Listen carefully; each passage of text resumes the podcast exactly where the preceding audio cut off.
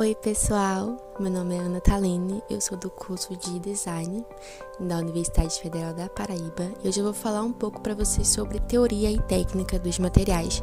E o material escolhido para falar com vocês hoje foi o metal. Então, para começarmos a falar resumidamente sobre os materiais metálicos, vamos começar então primeiro falando um pouco da história do metal. O primeiro metal descoberto foi o cobre ainda na pré-história. E com a descoberta desse material, foi então possível desenvolver ferramentas mais eficientes e eficazes do que a pedra, que era antes o material utilizado para fazer utensílios cortantes. Se pararmos um pouco para observar e notar as coisas ao nosso redor, a gente consegue ver que o metal está em todas as partes e em todos os lugares, seja em nossas casas, nos automóveis, nos telemóveis, nas embalagens de alimentos e etc.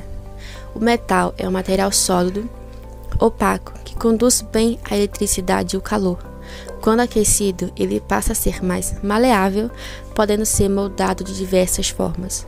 Eles podem ser encontrados misturados no solo e nas rochas, sendo assim chamados de minérios. Agora vamos falar um pouco das classificações dos metais.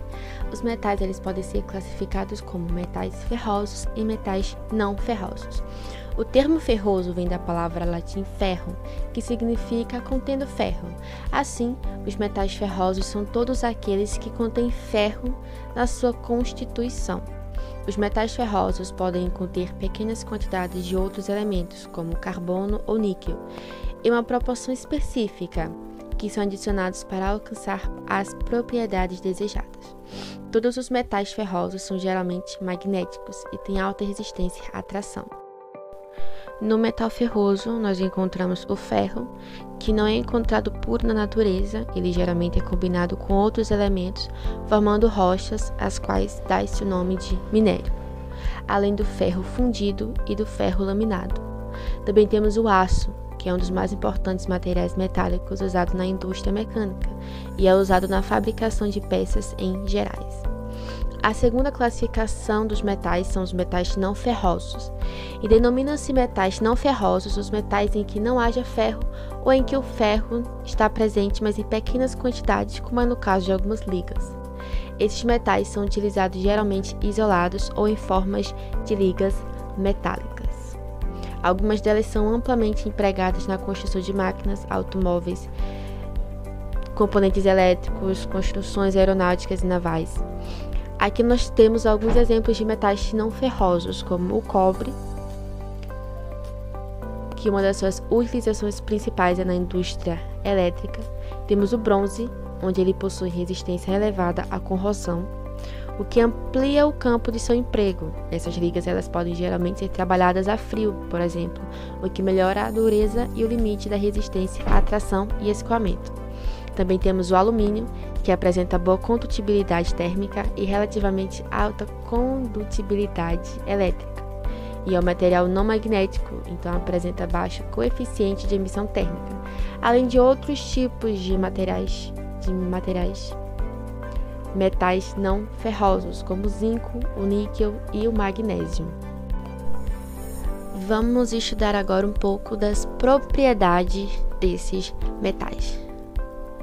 É, os metais, eles são materiais densos, são materiais que possuem propriedades térmicas marcantes, possuem condutibilidade elétrica, em particular para o cobre e para o alumínio, possuem resistência mecânica, além de em sua face da sua estrutura interna, os materiais metálicos eles podem estar sujeitos a deformações quando sujeitos aos esforços mecânicos, ou seja, eles possuem capacidade de deformação. Além da dureza, a dureza classifica os metais conforme eles sejam duros ou moles. Entre outros casos, o grau de dureza dos metais é citado normalmente para definir os tipos de produtos obtidos após os tratamentos térmicos. Cumpre também considerar que os materiais mais duros tendem a ser também mais frágeis quanto à ruptura.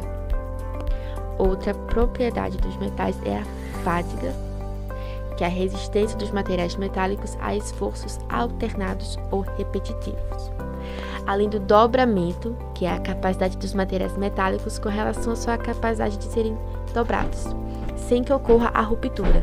Tem grande importância essa propriedade sob o ponto de vista de manuseio para a aplicação em ferragens. Outra propriedade dos metais é a durabilidade, que vai depender da somatória da resistência dos materiais metálicos à corrosão, fadiga e ação do fogo e etc. E chegamos ao fim do nosso pequeno resumo sobre os materiais metálicos. Eu espero que vocês tenham entendido um pouco do assunto e tenham se interessado um pouco sobre os materiais metálicos. E é isso, e até mais.